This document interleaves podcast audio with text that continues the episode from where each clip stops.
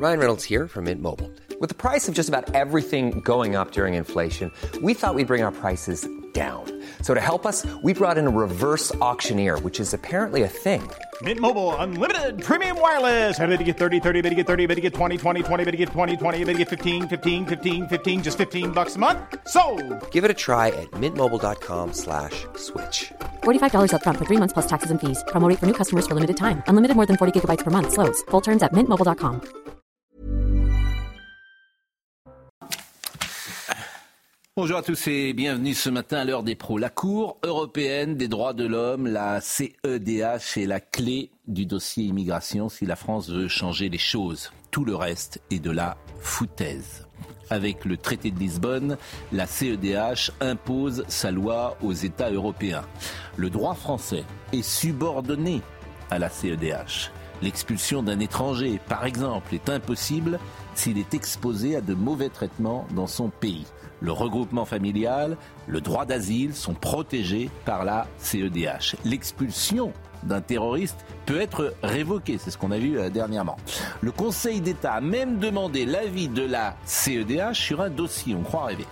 Il faut donc sortir de la CEDH. Juridiquement, c'est possible, politiquement, c'est une autre affaire.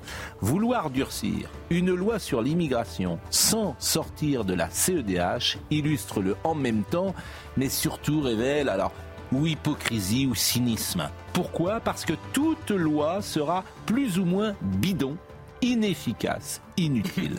Le président de la République est un européiste forcené, c'est d'ailleurs sa conviction majeure qu'on interroge les Français sur l'immigration, qu'on renverse la table, qu'on sorte de la CEDH, ou alors les mêmes causes produiront, toujours les mêmes effets. Il est 9h. L'épilogue de la COP28, les pays du monde entier approuvent un appel historique à, je cite, une transition hors des énergies fossiles. Euh, Dès l'ouverture de la séance plénière de clôture, les délégués ont adopté la décision préparée par les Émirats arabes unis, euh, déclenchant une ovation et de longs applaudissements. Euh, Paris, Paris salue, je cite, une victoire du multilatéralisme et de la diplomatie climatique. Une cinquantaine de blessés à Kiev suite à une attaque russe. Plusieurs missiles ont ciblé la capitale ukrainienne tôt ce matin. Il s'agit de la deuxième attaque contre la ville en l'espace d'une semaine. Lundi, ce sont euh, huit missiles russes qui ont été abattus par la défense aérienne. Et puis, il ne doit pas y avoir de 49-3. Ce sont les mots de Yael Braun-Pivet ce matin sur France 2. La présidente de l'Assemblée nationale a rappelé qu'elle tenait au débat sur le projet de loi immigration et précise que la commission mixte paritaire se réunira probablement lundi ou mardi prochain pour commencer ses travaux. Pas de 49.3 et Gauthier Lebret euh, me regardait et disait poubelle. Poubelle, bah, le texte verra. de Gérald Darmanin. Je prends un risque, mais c'est le plus probable. À partir du moment où Emmanuel Macron dit pas de 49-3, vu la composition de la commission mixte paritaire et vu ce qui s'est passé à l'Assemblée nationale lundi, c'est très probable que le texte de Gérald Darmanin termine aux oubliettes. Ça sera peut-être interprété aussi, il l'aide pas beaucoup peut-être Gérald Darmanin là-dessus. Ah bah il doit pas bien le vivre, c'est c'est sûr. oui. Éric Nolot, Dominique Jamais, Georges Fenech, Philippe Guibert euh, sont avec nous. On va parler donc de la CEDH. Euh, la politique, ça pourrait être très simple. Voilà. Moi, j'en ai ras-le-bol qu'on nous enfume euh, euh, depuis des années sur plein de sujets. Qui contestera que ce que j'ai dit est juste Donc, il y a deux solutions. Je le répète, soit tu veux vraiment contrôler l'immigration et tu sors de la CEDH, autrement ça ne sert en fait à rien. À rien. Je parle sous le contrôle de Georges Fenech. Je vais dans ce sens-là. Je crois qu'en réalité, c'est la CEDH qu'il faut revoir.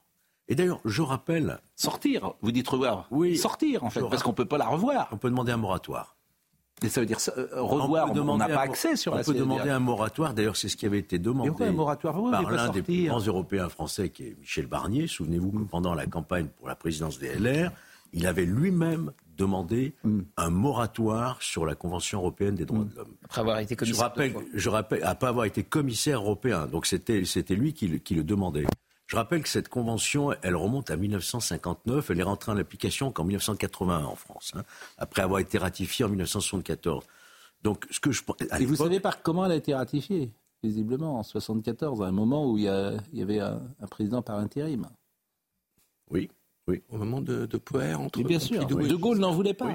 Non, mais je veux dire, C'est comme tout ça, en fait, il faut revenir, à- faut revenir aux fondamentaux. c'était un traité européen qui correspondait à une époque. Aujourd'hui, l'époque est différente. Les flux Oui. migratoires n'ont plus rien à voir. Il faudrait donc avoir le courage, effectivement, que cette loi que je considère comme un tout petit pas cette loi de, de Darmanin qui ne réglera pas fondamentalement les flux migratoires. Dans, dans un Il faut mettre un moratoire et renégocier ce traité sur la Convention européenne des droits de l'homme et la Cour de justice de l'Union européenne aussi, qui sanctionne régulièrement la France. moi, je, je crois que la vraie question, elle est là. Bon, on écoute euh, Christian Estrosi et je vous donne la parole. Christian Estrosi, la pas question. avec vous ni avec euh, Jean. Ah, vous avez le droit. respect, évidemment. Mais c'est le débat. Attendez, vous avez parfaitement le droit. Et c'est pour ça qu'on est là. Euh, Christian Estrosi, la question lui a été posée ce matin par Sonia Mabrouk. Il est un peu, comment dire, euh, ennuyé de répondre à la question. Parce que on sent qu'il a envie de dire oui, il faut en sortir, mais il le dit quand même pas comme ça. Je pense que c'est une entrave et je pense qu'à un moment, euh, contre euh, cette euh, attitude de droit de lobbyiste, il serait peut-être temps que nous fassions évoluer le droit européen.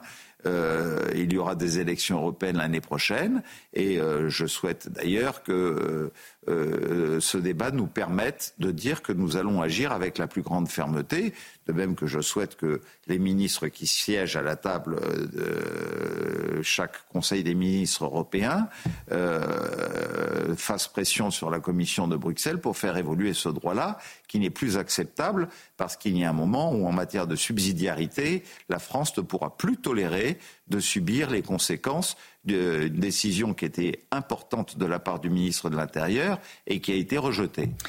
Euh, Gérald Darmanin qui devait venir lundi euh, sur notre plateau, il n'est pas venu, on pouvait le comprendre, mais il sera là ce soir. Il me fait dire à l'instant, et on peut l'annoncer, Gérald Darmanin sera là ce soir à 20h et on pourra évidemment l'interroger sur ces questions-là. Éric Nolot, pourquoi Oui, vous ne voulez pas Je sortir suis- Non, je veux en sortir, mais à mon avis, vous tenez un raisonnement contradictoire. Vous dites euh, la clé, c'est la CEDH. Qu'est-ce qu'on a vu lundi? On a vu une Assemblée nationale française refuser que les choses changent. C'est donc le blocage est déjà national. Là, c'est pas la CEDH qui nous a imposé ce blocage. Là, on a vu une sorte de tripatouillage très quatrième République. Ce sont nos hommes politiques qui ne sont pas à la hauteur des nouveaux défis de l'immigration. Donc la CEDH, pour moi, c'est un deuxième temps. Il faut d'abord une volonté nationale et ensuite le problème de la, CEDH se posera. Mais là, malheureusement, cette pantalonnade euh, nous montre que le problème est d'abord franco-français.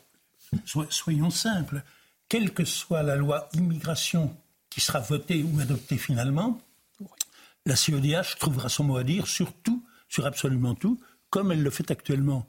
Et re- soyons simples, est-ce que la France est un État souverain dont la justice est souveraine, ou est-ce que l'Europe est un État non, bien. est un État fédéral avec une Cour suprême? Et excusez-moi, euh, Georges, excusez-moi aussi.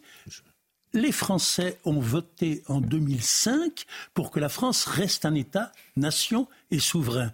Hein c'est pas compliqué. Et on a bafoué leur vote et on est soumis aux décisions de la Cour européenne des droits de l'homme. Ça n'est pas normal. Il faut en sortir. Sur la CEDH, Gérald Darmanin avait déjà dit qu'il était prêt à prendre les amendes, à prendre les amendes et à ne plus suivre les directives de la CEDH. Donc, si on ne suit plus la CEDH, autant en sortir plutôt que de se faire condamner et de devoir rapatrier parfois des gens qu'on a expulsés à nos frais. C'est facile juridiquement Est-ce qu'on sait comment on sort de la CEDH Ah ça, c'est pour ça que je suis pas d'accord avec eux. Parce qu'en fait, ça relève du président de la République, Voilà. du pouvoir exécutif. Mais bien ça relève sûr. plus de l'Assemblée nationale. Mais je suis d'accord avec vous, ça, ne relève plus. que du président de la République. politique du Mais bien- l'État qui a la légitimité pour dire on va renégocier ces traités. Vous avez bah voilà. évidemment raison, et c'est toute l'ambiguïté d'Emmanuel Macron, c'est qu'au fond, vous ne il, est, il est européen, je l'ai dit, peut-être immigrationniste, et en tout cas, on ne sait pas précisément ce qu'il est, pour tout dire. Et ça, c'est un sujet maintenant, majeur. Maintenant, on le Il a- sait. On il sait un a- sujet non, on sait pas. majeur. Il appréhende l'immigration comme un problème économique, avant toute chose. Pas seulement. Parce que Le- c'est le sa vision. le- Attends, je termine. Pardon. Euh, il- sa vision est d'abord celle d'un économiste. Et donc, il n'a pas de, de vision politique, culturelle euh, sur l'immigration. À mon avis, c'est J'arrive flagrant. même pas à croire ce que vous dites. En fait, c'est pas possible. Si le président de la Ah, République je n'est le pas crains. une vision culturelle, euh, politique de ça, c'est évidemment pas possible. C'est ça. Pourquoi C'est évidemment pas possible? Mais parce que à, ce- Je- à je- ce niveau-là, d- d'abord parce qu'il vous écoute, parce qu'il nous écoute, parce qu'il entend des choses à droite à gauche et qu'il pourrait entendre ça, que euh, et qu'en plus il se alors, défend de ça. Souvenez-vous ses premières interventions, elles n'étaient, n'allaient pas dans ce sens-là. Donc euh, je- mais c'est un mystère. Une fois que j'ai dit ça, c'est un mystère. Est-ce que vous voyez une intervention du président de la République sur ce sujet qui donne une, sa vision de l'immigration? Ah bah sur l'asile, il y en a eu une la, la veille euh, du projet, La- de la motion de rejet. On l'a passé hier. Euh, la je dis à Marine. Lançon. Le droit d'asile, c'est Sur le droit d'asile. Et on va le réécouter d'ailleurs. Je dis à Marine Lançon, c'est sur le c'était dans l'heure des pros d'hier Pour soir, moi, si il on n'a peut pas de euh, vision écouter ce qu'il a dit globale hier. De l'immigration et qui reste dans sa lignée de ces économistes qui mais pensent... il, y a une, il, y a une, vision globale qui est de mettre la France aux normes de la mondialisation, absolument, y compris absolument. pour ce qui est de l'immigration. Donc vous avez raison tout à fait, bah, c'est voilà, une vision économiste. Et, et il y a un projet. Il y a un projet qui est même très fort. La France doit rentrer dans le rang et Absolument. rentrer dans le rang de la mondialisation. Ça, la et, vision tout est fait, Macron. et tout est fait en fonction de ça. Mais ça s'appelle un projet que je ne partage pas, mais ça s'appelle un projet. Mais le, le, fait, même, le que... fait même que l'on discute pour savoir quelle est la position ou la pensée du président de la République montre que ce n'est pas clair, que ce n'est pas net et qu'il n'a pas tranché. Ben, c'est pour ça qu'il n'a pas de majorité à l'Assemblée. Quand bien même on renégocierait la, la, Convention européenne des droits de l'homme, il resterait en suspens, ce dont parlait ce matin M. Stefanini Hmm. à très juste titre, il resterait bon. les accords bilatéraux avec les pays du Maghreb. Bon, oui, écoutons, sûr, euh, voyons ça des sujets du concrets. Pouvoir exécutif. Chaque chose voyons, Marine Le Pen, voyons. Ça est ensemble, c'est un en fait, le grand débat sur l'immigration, il est, on l'a jamais. Mais voyons ce qui se passe à Calais, parce que ça, c'est un cas concret avec le maire de Calais qui appelle à l'aide, Augustin Donadieu. En première ligne face à la crise migratoire, la maire de Calais appelle à l'aide. Dans une lettre que nous nous sommes procurée, adressée aux parlementaires qui composeront la commission mixte paritaire, l'édile de Calais décrit une situation qui se détériore de jour en jour. Depuis si longtemps, je constate au quotidien que la situation, unique en son genre en Europe, ne cesse de s'aggraver le long de notre littoral nord. Les tensions montent non seulement entre les communautés, mais également envers les habitants qui subissent les conséquences de cette pression migratoire incessante. La maire de Calais demande aux parlementaires de réintégrer dans le texte le délit de séjour irrégulier, une mesure votée par le Sénat, mais effacée par la commission des lois de l'Assemblée nationale. Ce délit, supprimé sous la présidence de François Hollande, faisait risquer à tout étranger qui séjournait de manière illégale en France jusqu'à un an d'emprisonnement et 3 750 euros d'amende. Je vous exhorte avec insistance à maintenir cette mesure dans le texte définitif de la loi. Sans elle, nous ne pourrons envisager aucune solution pérenne pour Calais et sa région. L'élu calaisienne demande également la création de lieux d'accueil humanitaires, des structures qui doivent permettre l'examen approfondi des situations individuelles pour apporter des réponses à chaque personne. Nous avons le devoir historique de répondre de manière efficace et humaine à cette situation. Nous sommes à un tournant et les décisions que nous prendrons influeront sur le visage de notre pays et de l'Europe pour les années à venir. La jungle de Calais a été démantelée à deux reprises, en 2009 et en 2016, mais aujourd'hui, des dizaines de petits campements subsistent dans la commune. Bon, c'est plus. Alors là, on voit c'est la faillite, la puissance de l'État. Donc deux fois c'est euh, démantelé, et puis ça revient. Donc c'est pas une jungle, qu'on n'appelle pas ça de la même manière, mais c'est la même chose. Oui. Bon, c'est exactement la même chose. C'est pour ça que c'est sidérant en fait. Moi, je vous assure, un jour, les, les uns et les autres vont en avoir assez. Parce que c'est l'impuissance oui, euh, de, de l'État dans tous les domaines, sécurité, immigration, etc. Mais ça, c'est intéressant. Pourquoi? Parce qu'elle demande le retour du délit de clandestinité supprimé par François Hollande et euh, Manuel Valls oui. quand ils sont arrivés au pouvoir. Je termine et après Philippe pourra défendre François Hollande et non, Manuel Valls. C'est une directive européenne. Hein, Mais c'est eux qui ont fait une, qu circulaire pour supprimer et ce oui. délit de séjour irrégulier. Européenne. Et ça avait été réinstauré par le Sénat, donc il y a quelques bon. semaines par les sénateurs LR, et resupprimé à l'Assemblée nationale par la commission des lois. Donc ça sera un point de tension, un point de négociation dans la commission mixte paritaire. Comment voulez-vous sérieusement que les gens qui habitent Calais oui. ne votent pas pour le Rassemblement national, qui est la seule, avec vous. qui est la seule, le seul mouvement qui n'a pas été au pouvoir depuis 40 ans. Absolument. Les gens, je ils suis bien d'accord. Ces gens, ils sont incapables de régler mon problème. Je ne sais pas ce que fera le Rassemblement national. C'est le seul qui a ouais, pas été oui, au pouvoir. Ce qui donne un avantage au Rassemblement national considérable. Puisque eux disent, je vais régler le problème. Vous avez raison. Vous avez tout à fait raison. j'ai raison. Je, je, non, mais, toujours, bon, écoutez mais Marc Allègre. Je remarque que Marine Le Pen avait, avait, avait sur la CDH, elle ne voulait pas sortir. Exactement. Donc, euh, elle ne voulait pas sortir de la Cour européenne des droits voilà, de l'homme. Écoutez Marc, écoutez Marc oui. Il est, euh, représente les policiers et il nous décrit la situation sur le terrain. C'est juste effrayant. Maintenant, sur Calais, sur le zone euh, secteur Calaisie, c'est plusieurs camps qui se trouvent dans plusieurs quartiers, euh, tout autour et même au centre de Calais. Euh, ces camps euh, sont moins nombreux que la jungle, effectivement, mais on a toujours, tous les jours, les mêmes personnes. Euh, c'est des camps qui peuvent réunir euh, de 50 à 100 ou voire plus euh, de personnes.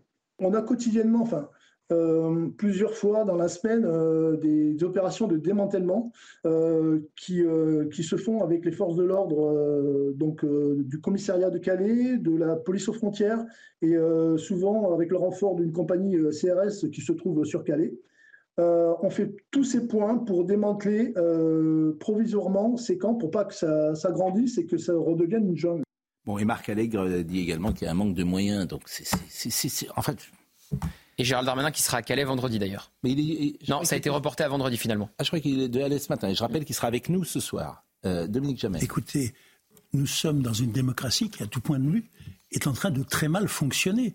On a rappelé lors de la caricature de débat l'autre jour à l'Assemblée que 80% des Français sont favorables à une diminution ou un arrêt de l'immigration.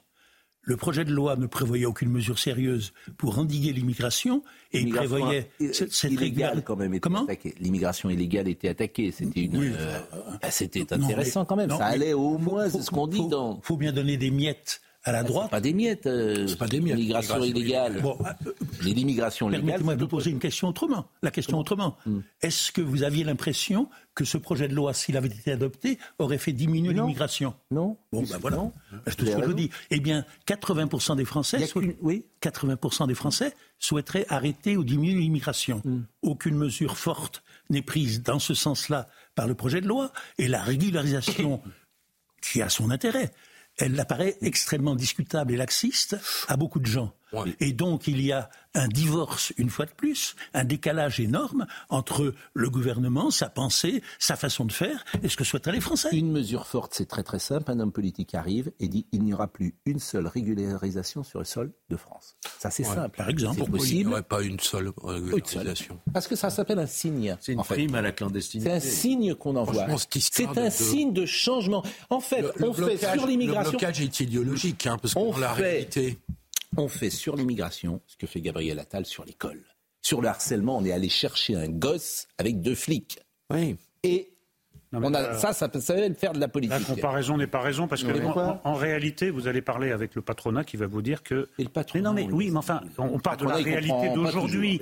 On parle de la réalité d'aujourd'hui. Le, fait est que notre économie repose en grande partie eh ben, sur une. Bah oui, mais enfin, ça, ça, va changer comme ça. sur une immigration illégale. On capable de développer des filières Non, mais je sais bien. Je de la formation, de la reconversion. Je suis d'accord avec tout ça. Référendum. Je vous dis simplement, ça ne se passera pas en une semaine. Eh et même et, ben, et, et, on, et si on essayait Ouais. Le, le hein, parce qu'on, comme on essaye rien depuis 40 ans. Non, mais la situation est déjà assez difficile. Ah, oui. le, le, patronat est ravi d'avoir une main-d'œuvre à bon marché. Hein c'est ce que je vous dis. Ben voilà. Mais vous vous rendez compte quand même que vous tolérez mais vous, des gens qui sont payés légalement c'est une et qui cotisent dans un restaurant alors qu'ils sont en situation irrégulière. C'est pas le tolérer, c'est dire une réalité. vous dis que ça marche comme ça. Eh ben, il n'y a plus de régularisation en France. Voilà. Mais Pascal, ça marche. Désolé de vous le dire. Ah ben ça marche jamais, mais on ne l'a pas essayé. Rien ne marche. Mais en plus, ces travailleurs ne sont pas forcément réguliers. C'est tout le point de la régularisation des travailleurs sans papier ne voulez rien faire ah, dans nos discussions. Eh bien, eh ben, laissez, laissez une fois. C'est un principe de réalité un principe, on est en pleine hypocrisie, oui. Mais enfin, non, mais ça, voilà, ça c'est le mot. On est en pleine, on est en pleine hypocrisie. Mais moi, je suis même pas d'accord avec vous parce qu'on disait la même chose pour le harcèlement et puis le harcèlement. Non, c'est pas vrai. Mais si, je suis désolé de vous le dire. Écoutez, Allez, le, harcèlement, c'est 100% négatif. Il se trouve que l'immigration illégale présente beaucoup de côtés positifs pour une certaine partie des gens, pour le patronat, en tirant les eh ben, salaires vers le bas. l'immigration et, et les référendums. Simplement, quand on a affaire à une question très, très difficile, je trouve qu'une solution simpliste ne fait qu'aggraver le problème. Non, mais voilà, je vous le dis franchement. c'est pas simpliste. Arrêtez. Si, c'est simpliste. non. Parce que ça peut pas s'appliquer du jour au lendemain. C'est de dire ça. Pascal, je reprends votre raisonnement. Le harcèlement, on peut dire stop du jour au lendemain. L'immigration illégale pose un problème beaucoup plus complexe. Je vous dis pas que je la tolère, je suis contre. Et à Calais, ce que vivent les gens, c'est incroyable parce que donc on, appelle quoi. Non, mais ce qu'on appelle l'immigration illégale à Calais, c'est également le, le, développement de tas de trafics, de la prostitution, de trafic de drogue et de toutes sortes d'illégalités. Donc je suis absolument contre, mais simplement dire, écoutez, maintenant on ferme tout, ce n'est pas réaliste. Je pas ferme tout, je dis régularisation zéro. Il y en a plus. Euh, c'est pas au restaurateur de décider qui vient. c'est Florian Bachelier qui me dit ça. Et il a raison. Ben, c'est la gauche Uber Eat, ajoute-t-il. Et il a encore raison. Patronat, c'est la gauche. Ah bah, mais les patrons, je les connais, les patrons. Ah bah oui, on les connaît. Bah les patrons, ils pensent uniquement à leur job. Ils voient pas plus loin que le bout de leur nez. et, ce qui les intéresse, c'est leur business. Eh ben, on, bon, on augmente, ils augmentent nettement les salaires. Le référendum. cohérent. Vous faut augmenter nettement les salaires. Mais évidemment, c'est ça la réalité. Mais si on veut être pragmatique, mais il faut augmenter les salaires. C'est très simple. Vous augmentez les salaires, vous baissez les charges et vous augmentez la TVA. Point. Vous, vous baissez la TVA de 10 points vous, pardon, vous baissez les, charges, les, charges oui, patronales de 10 points et vous augmentez la TVA de 3 ou 4 pour compenser. En pleine inflation? C'est très simple. Vous allez encore Et faire là, vous augmentez les le- salaires immédiatement. Ah bah, Non, ça, c'est va, faut ça va être populaire comme le mesure. salaire des travailleurs clandestins. L'aug- l'augmentation de la TVA. par Mais la TVA, travailleurs réguliers. Bah, je- vous- ça, vous voulez des C'est solutions l'impôt le plus injuste qui existe. Ça, c'est un autre problème. Vous- Il faut augmenter les salaires, oui ou non? Le salaire des bien Bon, bah, faut bien trouver des Mais financements. TVA, Mais je vous dis Et ben là, avez- vous avez fait augmentez vos la courses TVA. récemment, Pascal, vous avez fait vos Ouais. courses récemment. Vous voulez encore mettre 4 points de TVA sur Mais vous augmentez les oui. salaires, vous dis-je. Ah ouais, ça, bah, bah, donc, en fait, ça revient à rien. Non, si, c'est pas vrai ce que vous dites, c'est pas vrai. Mais bon. Non, mais ne nous faites pas passer pour des immigrationnistes quand on essaie d'introduire une La- le référendum. Moi, je voudrais un référendum sur ce sujet-là. intellectuellement. C'est pas possible. Non, je suis pas. Moi, je peux me tromper, mais je suis pas mal. réaliste et pragmatique. Si on essaie d'introduire une nuance, on est, on est ah vous la gauche immigrationniste. Non, ce moi je suis votre part, c'est une forme d'impuissance. Écoutons le sujet de Non. Maxime Leguet. Je la partage avec vous, on est impuissant. Non, moi je ne partage pas cette idée de l'impuissance politique. Qui n'avait pas pris de recul ce matin, c'est pour ça. J'ai pas pris de Sur le référendum. de Maxime Leguet. Faut-il un référendum? Vous savez qu'il n'y a plus de référendum dans ce pays. Il y en avait dans les années 60, il n'y en a plus. Bah, le dernier s'est mal passé. hein, donc. Exactement, mais ça, oh, c'est pour ça que les hommes, tous les, ces hommes politiques, les Français ne croient plus, etc. Bon, Mais vous pouvez pas faire un prennent- référendum sur l'immigration. Ah, on n'est peut, mais pas on peut, ah, prévu mais on par peut la pas faire un référendum, on peut pas de pas régulariser, on peut la pas augmenter les salaires, on peut pas faire, on peut rien Il faut faire. bah, on fait autre chose. Il faut Si. d'abord réformer la Constitution. On peut changer Oui. la Constitution. Ah bah c'était jour. référendum. Position des LR. Il faut d'abord Ah. réformer la Constitution. Ils sont même pas allés la- finalement, euh, hein je trouve que les LR, Ils ont des idées quelquefois. Je trouve que les LR, sur le fond, ce qu'ils disent est plutôt intéressant, mais j'ai peur que leur stratégie, ils, qu'ils soient tout seuls. C'est tout ce que j'ai dit. Ça a été mal euh, compris, Mais ils ont ma bien joué position là, sur les LR, la Pascal. Ils ont bien joué. C'est le texte du Sénat qui va être euh, soumis à la commission oui, mais il mixte passera pas. paritaire. Ah oui, bah ça c'est autre chose. Bah, c'est l'essentiel quand même. On verra. C'est ça la stratégie. Non, Écoutons le référendum. Si, si on faisait un référendum sur l'immigration, pourquoi pas? D'abord, on connaît la réponse. Hmm. Et deux, que resterait-il du Parlement? Mais c'est le référendum. Bah oui, c'est bah oui. C'est le principe de notre euh, Comment le principe. Ça fait euh, partie de notre Le démocratie. référendum Bien sûr. Et le Parlement? Aussi. Ah voilà. Bah, Bah, quelquefois, c'est difficile à concilier. Non. Ah bon? Non. De Gaulle faisait des référendums. Oui, ça lui a coûté Oui. cher aussi. Bon. Et ils respectaient leurs résultats. Référendum, euh, Maxime Leguet. C'est un résultat sans appel. Consultés sur la nécessité d'un référendum sur l'immigration, les Français sont 66% à y être favorables. Une adhésion, quelle que soit la sensibilité politique. Ainsi, le total de la gauche est favorable à 52% à ce référendum, contre 56% pour le centre, alors que l'ensemble de la droite approuve à 85% cette consultation des Français. Pour le magistrat Philippe Bilger, il est primordial que le peuple s'exprime sur ce sujet. Donner la parole au peuple est un fondement capital pour notre démocratie. Et il serait paradoxal que plus un sujet est important, moins il faudrait demander l'avis du peuple. Pour ma part, l'immigration est un problème un problème central aujourd'hui dans notre République. Il est plus que nécessaire de donner la parole au peuple sur ce thème qui le concerne au premier chef. De leur côté, le Rassemblement national et les républicains appellent de leur vœu ce référendum. Ces derniers en ont même fait une condition préalable au vote du texte immigration. Un temps évoqué par Emmanuel Macron lors des rencontres de Saint-Denis, le président a finalement renoncé à consulter les Français sur ce sujet. Voilà. Bon, euh, paraît-il qu'à l'Élysée hier, euh, ils étaient catastrophés. Euh, c'est mort. Le quinquennat est fini. On peut plus gouverner. Il n'y aura pas de 49-3. Non. Vrai ou pas? Moi, c'est des... Alors, il y a trois participants qui disent à l'agence France Presse qu'Emmanuel Macron a dit deux choses hier. Pas de dissolution, on n'est pas surpris, il n'a aucun intérêt à dissoudre l'Assemblée nationale, si ce n'est à perdre des députés et à en donner au Rassemblement national. Par contre, pas de 49-3. Et ça, c'est une vraie information. Parce que ça veut dire que le scénario le plus probable maintenant, c'est le- que le texte de Gérald Darmanin se retrouve à la poubelle. Je m'explique pourquoi. Vous savez qu'il y a la commission mixte paritaire, lundi ou mardi, selon euh, Yael Braun-Pivet, présidente de Non, l'Assemblée pas en nationale. janvier. Non, pas en janvier. c'est Gérard Larcher. euh, ben, je vous le disais hier, moi, que ça allait aller vite. C'est Gérard Larcher, effectivement, euh, qui euh, freinait et qui voulait pas de la commission mixte paritaire tout de suite. Visiblement, il n'a pas eu euh, le, le dernier mot. Et donc, dans cette commission mixte paritaire, sept députés, sept sénateurs, majoritairement de droite. Donc, on va étudier le texte du Sénat. Sauf que dans cette commission mixte paritaire, il y a aussi Sacha Ollier, président de la commission des lois, aile gauche de la majorité, qui veut pas du tout supprimer l'aide médicale d'État, qui veut pas du tout renoncer à la régularisation des travailleurs sans papier dans les métiers en tension. Donc comment trouver un compromis dans ce cas-là? Et même s'il y a un compromis, après ça retourne à l'Assemblée nationale. Et vous croyez que la majorité va voter le texte de, du Sénat? Oui. Euh, alors Gérald Darmanin, c'est dans le Parisien, a chiffré le nombre de députés de la majorité qui ne voteraient pas le texte du Sénat à l'Assemblée nationale au nombre de 40. Selon le ministre de l'Intérieur, il y a 40 députés. C'est les ceux qui sont alignés sur Sacha Mais il n'y en a pas, une, il y en a pas 10. Mais il y en aurait 40. Mais est-ce que, est que, Renaissance, donc ça veut dire que 140 pourraient voter, ou 130 pourraient voter pour le texte de Renaissance, plus 62 de LR, on est donc à 202, la majorité elle est à 260 ou 270. Il faut le RN avec. Et, le RN Ah ben voilà.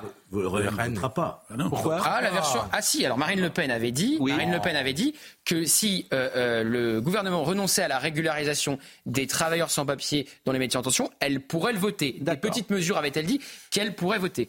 Donc on verra. Mais ça sera rien. Ça sera ric-rac. Oui. Ça sera très... Et surtout, ça montrera le début d'une quarantaine de frondeurs au sein de la majorité. Donc, mais vous êtes sûr que les 40 frondeurs, ça, on n'en sait rien vraiment C'est le décompte qu'a aurait fait Gérald Darmanin qui fuite dans la oui, presse. mais je suis d'accord avec vous. Mais bon, Ça, après, bah, on n'en sait rien. Bon, si on a la-. Oui, mais il arrive Bah, que Darmanin se trompe. Il arrive que Darmanin se trompe puisqu'il pensait que la motion de rejet ne La serait seule pas. manière de sortir de cette tambouille politicienne, c'est d'en appeler au peuple. Là, c'est oui, vraiment. Là, c'est vraiment. Mais alors ça, c'est changeons la. Constitution, faisons un Mais. Emmanuel Macron ne Là, le la fait- combinazione, là, c'est pas possible. Emmanuel pas possible. Macron, arrêter, ne le fe- Emmanuel Macron ne pas fera obligé. rien jusqu'en 2027. On parie Il sera Voilà. obligé. Que Rien. Ça veut dire que la France restera immobile. Il ne fera rien.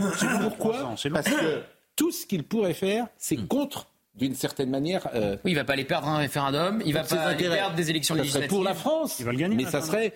Il peut pas faire de euh, référendum, effectivement, parce qu'il le perdrait. Il peut pas faire de dissolution parce qu'il le perdrait. Mais en fait, tout ce qu'il ferait. ça. hein. Mais je- Mais- je- À la vous- dissolution. Si vous Le référendum, à la limite, c'est pas sur ah, son rien. texte, mais. Ouais, mais- le Allez, référendum, la pause. Vous oubliez les Français là-dedans. Ben oui. Ah ben, c'est pas moi qui les oublie, si vous me vous les oubliez complètement. C'est pas moi qui les Français oublie. vont pas rester les bras croisés pendant encore trois ans. Les Français, ils sont résilients. Sans qu'il y ait de loi et de réforme. Les pas Français, ils sont résilients. J'ai compris l'affaire pendant le Covid. Ils restent chez eux, ils disent rien. Et ils jaunes, hein. il ne fera, Voilà, pas, fera, de référendum puisqu'il connaît d'avance la réponse du référendum. Exactement. seule du référendum.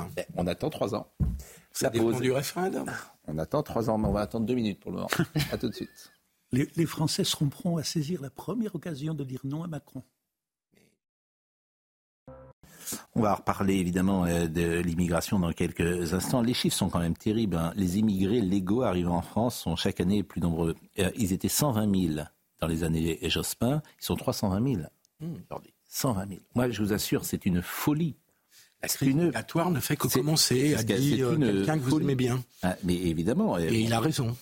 L'immigration ré- régulière n'est pas une immigration de travail. Sur les cinq dernières années, l'immigration de travail ne représente que 14% des titres de séjour accordés. C'est pas le assure, problème, c'est- En fait, c'est effrayant, le dossier de l'immigration. C'est effrayant.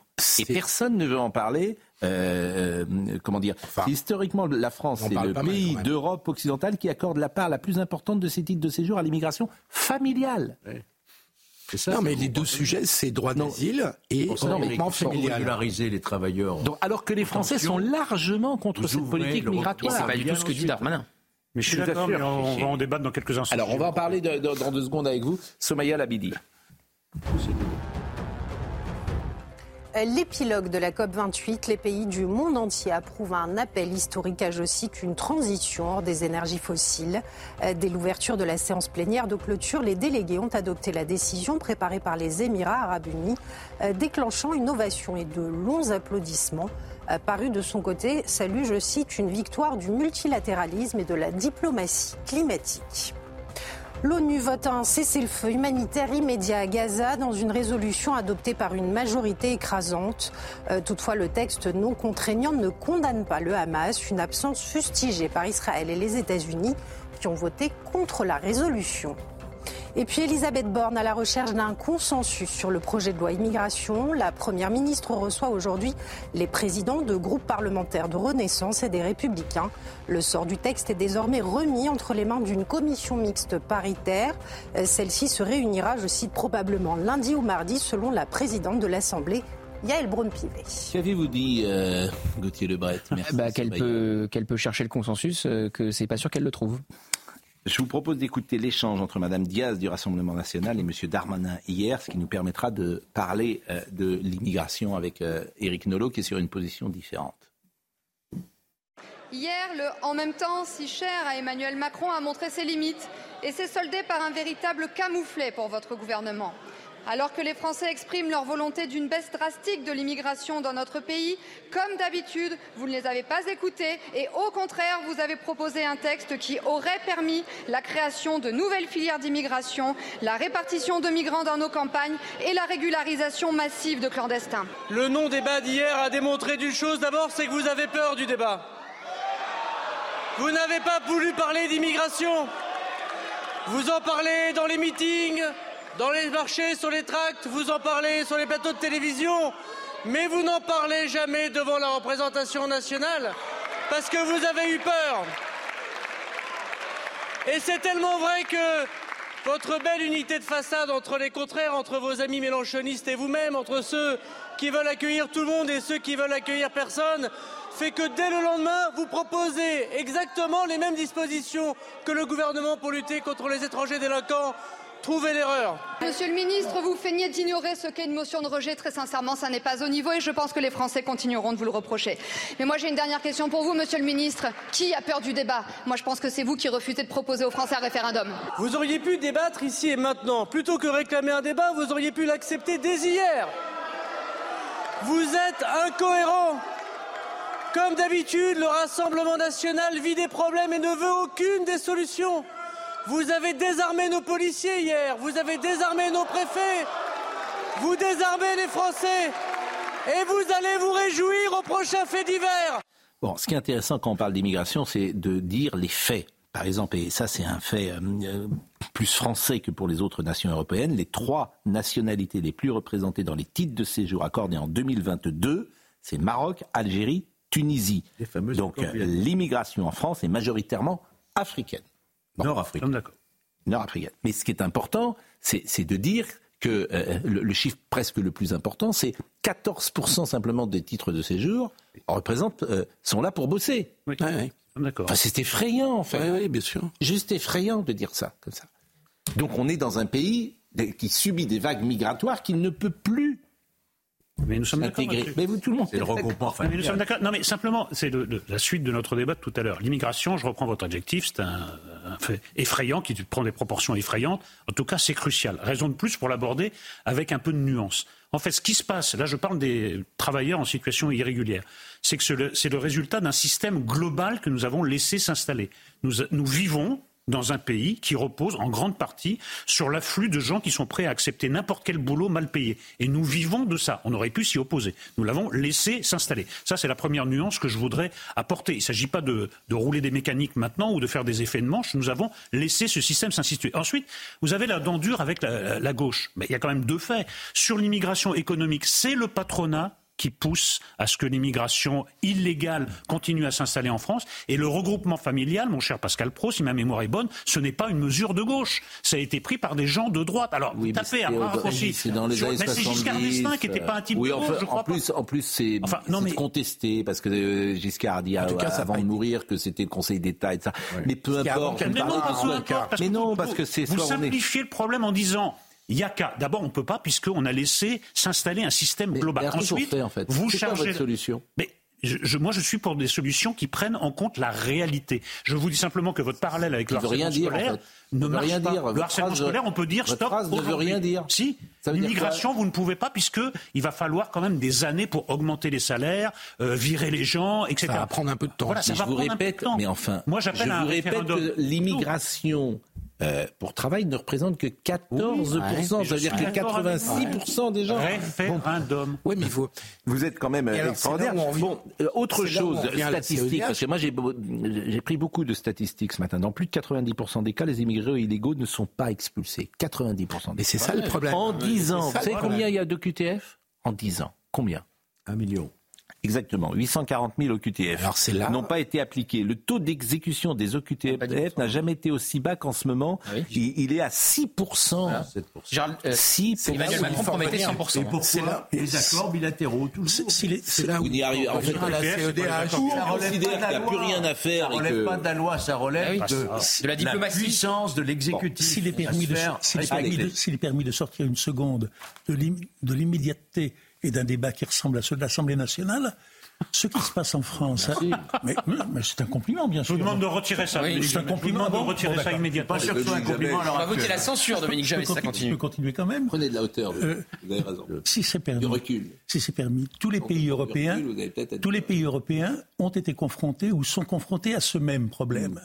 Et si nous sortons donc du- de l'hexagone, deux secondes, on s'aperçoit que tous les peuples européens sont en train de donner une réponse droitisante à ce problème. Ah oui. C'est-à-dire que Ah ce ouais. qui se passe et ce qui va se passer en Angleterre, aux Pays-Bas, en Italie, etc., pré- pré- Et qui commence à se passer en Allemagne. Alors, écoutez Madame Panot hier. Écoutez Madame ce qui va se passer hier, en parce que- France. Les peuples auront un jour la parole et ils sont contre l'immigration. Écoutez Madame Panot et on terminera là-dessus ce sujet parce que elle, elle explique Madame Panot. C'est pour ça que j'aimerais un retour au peuple pour voir si tout ce qui dit la France insoumise est validé euh, auprès du peuple. Ah bah elle non, dit que comme on n'en a pas parlé, parler de- ce que je dis là par exemple ce matin, c'est xénophobe, c'est raciste, etc. Le simple fait d'en parler. Voilà ce qu'elle dirait. Écoutez Madame Panot, elle s'est euh, adressée à euh, Madame Borne. Elle est pour le référendum pour une fois?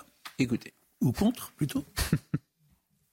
Hier, vous avez été défaits, vous et tous les semeurs de haine. Hier, votre loi immigration a été battue par l'Assemblée du jamais vu en 25 ans. Hier, nous sommes fiers d'avoir épargné au pays deux semaines de déchaînement de paroles racistes et xénophobes. Celles qui divisent le peuple, celles qui permettent les passages à l'acte de la tentative d'égorgement de Mourad aux expéditions punitives racistes à Romans-sur-Isère. Hier comme demain, nous serons toujours les gardiens de l'unité du peuple. Hier, nous sommes fiers de vous avoir rappelé que la France n'a jamais été une nation ethnique, mais sera toujours une nation politique, fondée sur la promesse liberté, égalité, fraternité. Dans toutes les démocraties, quand un ministre est battu, il doit démissionner. Dans toutes les démocraties, quand la représentation nationale rejette un texte, il est retiré. Madame la Première ministre, sentez-vous cette odeur de fin de règne? Tôt ou tard, vous serez contraint de retourner aux urnes. Le peuple devra alors choisir entre le camp des élites racistes ou celui de l'Union populaire. Madame la Première ministre, partez le plus vite possible. Malgré vos tentatives d'empêcher la discussion, le débat parlementaire va se poursuivre.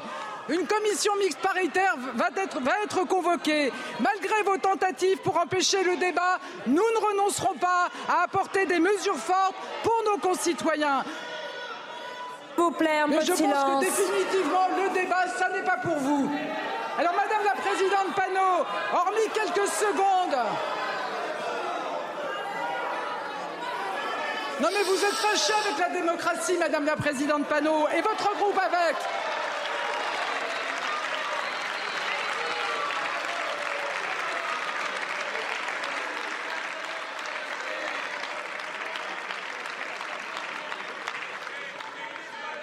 Alors, Madame la Présidente Panot, hormis quelques secondes de satisfaction à l'Assemblée et quelques minutes d'attention dans les médias, qu'avez-vous obtenu? Finalement, Madame la Présidente Panot, par votre attitude et celle de votre groupe, ceux qui sont pénalisés, ce sont les Français. Les Français qui soutiennent très largement notre texte.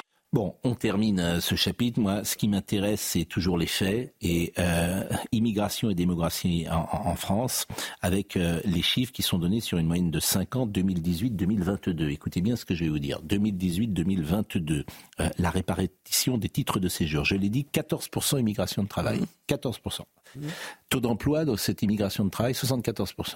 Donc cela, il n'y a pas de souci. 34% des gens sont venus pour des motifs familiaux. Le taux d'emploi en baisse à 55%. 55%. Après, vous avez 32% d'étudiants. On a besoin de 32% d'étudiants en titre de séjour entre 2018 et 2022. Tout ça est dévoyé sans doute. Et autres, c'est 20%. Je ne sais pas ce que c'est que autre. Ah, ça doit être le droit d'asile. Droit d'asile, 20%. Bon. Donc ça, c'est euh, hein. voilà, ça c'est euh, les chiffres répartition des titres de séjour par motif d'immigration en France moyenne sur 5 ans 2018-2022. C'est imparable ce que je viens de dire. C'est simple. Ce sont On le conteste des pas. chiffres. C'est simple, hein, Pascal. On reprend vos chiffres, on met en comparaison avec les séquences à laquelle on vient d'assister, on arrive à la conclusion que tous ces gens-là ne sont pas au niveau des enjeux. Tout simplement. Mais là, je- je- j'englobe non seulement la France insoumise, mais Madame Borne, Monsieur Darmanin et tous les autres. hein. Ils ne sont pas au niveau des enjeux, ils ne sont pas au niveau du pays. Il y avait une solution qu'avait proposée Henri Guénaud sur ce plateau qui me paraît être la plus efficace de toutes. Qui est de réviser la Constitution pour donner à la dernière loi votée une valeur supérieure au traité. Oui. Et ça, ça évite, parce que le, le débat sur le référendum, on n'a pas le temps de le faire. Oui, parce que vous avez un la solution vous avez un juridique la plus 5 efficace. Vous avez un article 55 Exactement. de la Constitution qui dit exactement. que les traités sont supérieurs à la loi. Faut-il Voilà. accueillir- Il faut réformer la Constitution. Et je rappelle Voilà. le sondage pour CNews. Faut-il accueillir plus de migrants en France? 80% non? 19% oui. Faut-il accueillir plus de migrants euh, en France? Total gauche, alors, total gauche, total centre, total droite. euh, tout le monde est, est- est- majoritaire. Mais Panot même minoritaire dans son propre électorat. Mais Madame Panot parle aux 19% en fait. On dit Oui, Madame mais la bon. Présidente Panot. Oui, non, mais bon. Oui, vous avez raison. Bon, Madame la écoutez, parlons d'Issou maintenant, parce qu'Issou, vous avez un, alors pour le coup, vous avez un ministre de l'Éducation nationale qui fait le Ah oui. job. Ah bah oui. Donc il y va, lui. On, on a- il y a un an, vous m'auriez dit peut-être sur ce plateau, c'est pas possible, on peut pas, faut Non, prendre la non, réalité. Pascal, non, non. Ah bah il y a un an avec Non. votre ministre, on, Pas, on pas sur l'éducation, pas sur la, la transmission, vous ne me prendrez pas en défaut. Mais non, mais- Ah, non, non, non. mais je vous Ah, prends pas en ne défaut, je vous dis que- bouc émissaire à des Enfin, fantasmes. Moi, euh. Mais je vous dis que c'est possible d'agir. Je suis classé parmi les, les réactionnaires parce que je dis que le rôle de l'école, c'est de, c'est de transmettre les savoirs fondamentaux. Voyons le sujet de Tony. Non, Ah, il y a pas peut-être des dit il y mauvais a un procès. an que Non, ça me- pas ça me fatigue, ça me fatigue. Si- Alors je retire. Si, c'est possible. Je retire. J'ai pas eu de mot assez dur pour M. retire. Papendiaï qui, pour, pour lequel rien n'était possible. Tony Si vous le retirez, Pitaro, voyez le sujet de Issou avec Gabriel Attal, qui est allé, s'il vous plaît, les prof- Parlez tout le temps. Les professeurs ont exercé lundi leur droit de retrait après qu'un collège a été diffamé jeudi dans une classe de sixième. Voyez le sujet. Après un discours de fermeté, des actes. Jamais je n'accepterai à l'école de la République qu'on refuse de regarder un tableau, qu'on se bouche les oreilles en cours de musique, qu'on s'en prenne à l'autorité d'un enseignant. C'est pour cela, monsieur le député, que j'ai dit dès hier que les élèves responsables de cette situation à Issou seraient sanctionnés. Et je vous annonce que ce matin, une procédure disciplinaire a été ouverte à l'endroit des trois élèves à l'origine de cette situation. Jeudi dernier, des élèves de 6e avaient diffamé leur professeur en affirmant qu'elle interrogeait des élèves musulmans sur une œuvre représentant cinq femmes nues pour les mettre mal à l'aise. Gabriel Attal est très clair. C'est quelqu'un qui réaffirme le caractère laïque et républicain de notre école et qui donne un signal très clair. Les enseignements ne peuvent pas et ne doivent pas être contestés. Et les élèves et les parents qui contesteraient euh, ces enseignements seront finalement sanctionnés. Avec cette procédure disciplinaire, les trois élèves passeront en conseil de discipline et risquent une exclusion temporaire ou définitive de l'établissement. Que dites-vous, euh, Gauthier Lebret? Je dis, et pendant ce temps, euh, les élèves de la Star Academy sont reçus à l'Élysée. C'est bien, pour allumer le sapin. Pour allumer le sapin de Noël. Ah ouais. oui, oui, alors oui, bah, Oui. oui, bah, Non, mais c'était- bah, c'était du off, dites- je dis ça en rigolant. Non, mais dites la fin de la phrase, parce que c'est plutôt sympa pour les... Oui, c'est plutôt sympa. C'est oui. pas une Mais atteinte Peut-être qu'ils ont une idée pour sortir de la crise. C'est pas une atteinte. Le Noël à l'Élysée, c'est aujourd'hui? Bah, en tout cas, il y a le sapin qui va être euh, illuminé, visiblement, avec. J'espère qu'on aura des images, parce que c'est toujours... euh, on- Star Academy à l'Elysée. Ah, Il y a Claude François était avec Valéry Giscard d'Estaing. bah, Bah, écoutez, j'ai déjà vu des influenceurs se rouler sur la pelouse de l'Elysée. Maintenant, c'est la Star Academy qui allume les sapins. C'est des jeunes. Un peu de sympa. Ça s'appelle la décadence. hein. Moi, je vous ai connu sourcilleux. ce- Vous voulez inviter qui? Vous voulez inviter Jean Sablon? Il y aura des C'est un enfants immense aussi, artiste. visiblement. C'est un immense artiste. Mais le débat n'est pas là. C'est pas entre Jean Sablon et la Star la Academy.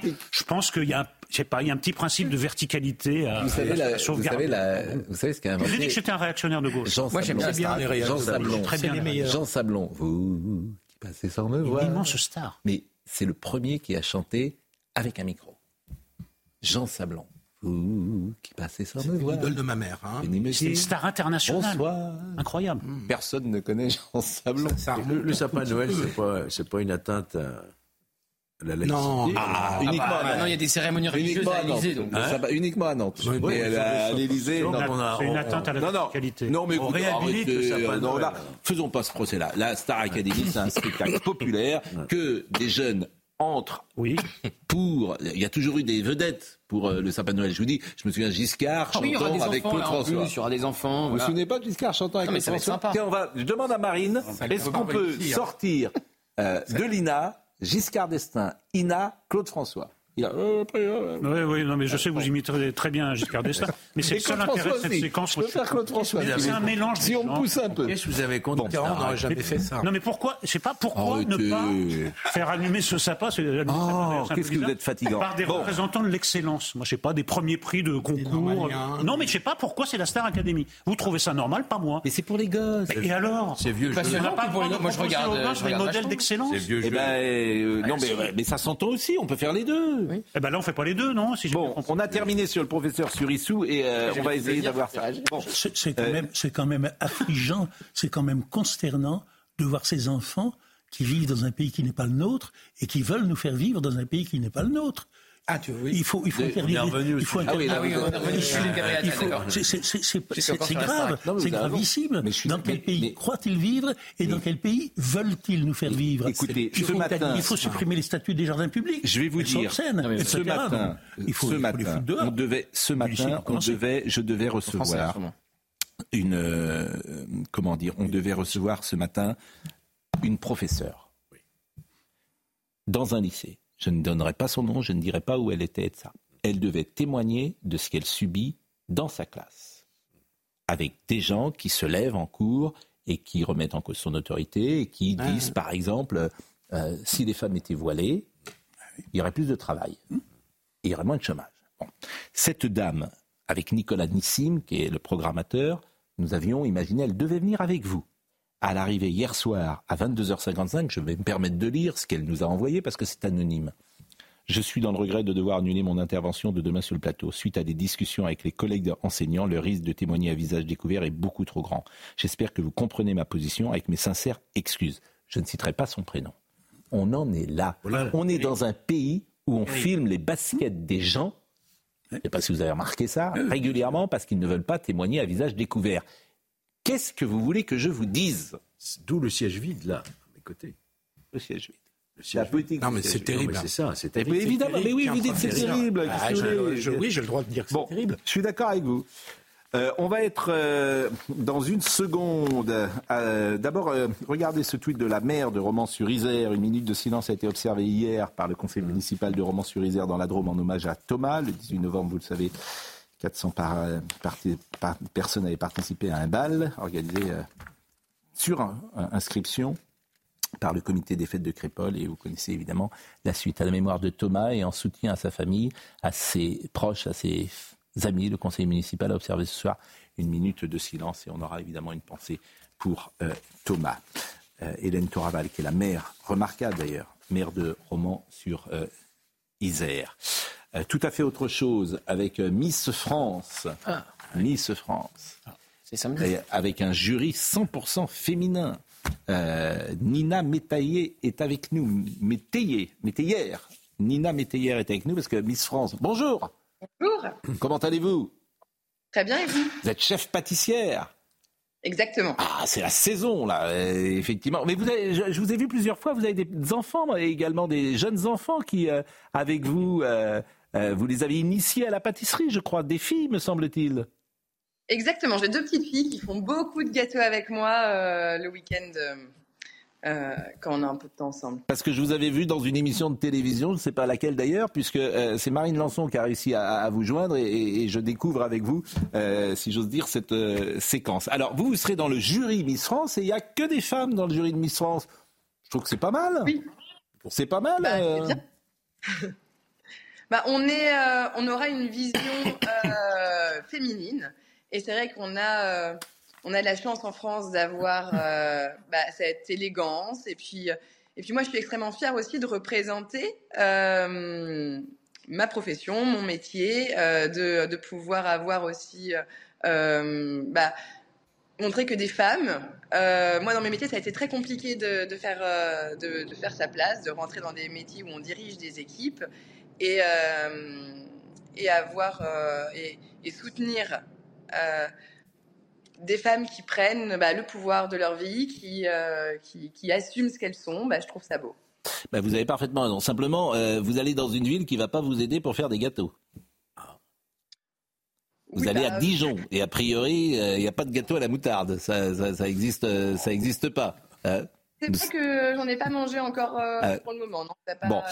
euh, Qu'est-ce que vous nous conseillez pour Noël qui arrive? La bûche, évidemment, c'est la bûche traditionnelle. Alors, il y a parfois un, un débat entre la bûche pâtissière et la bûche glacée.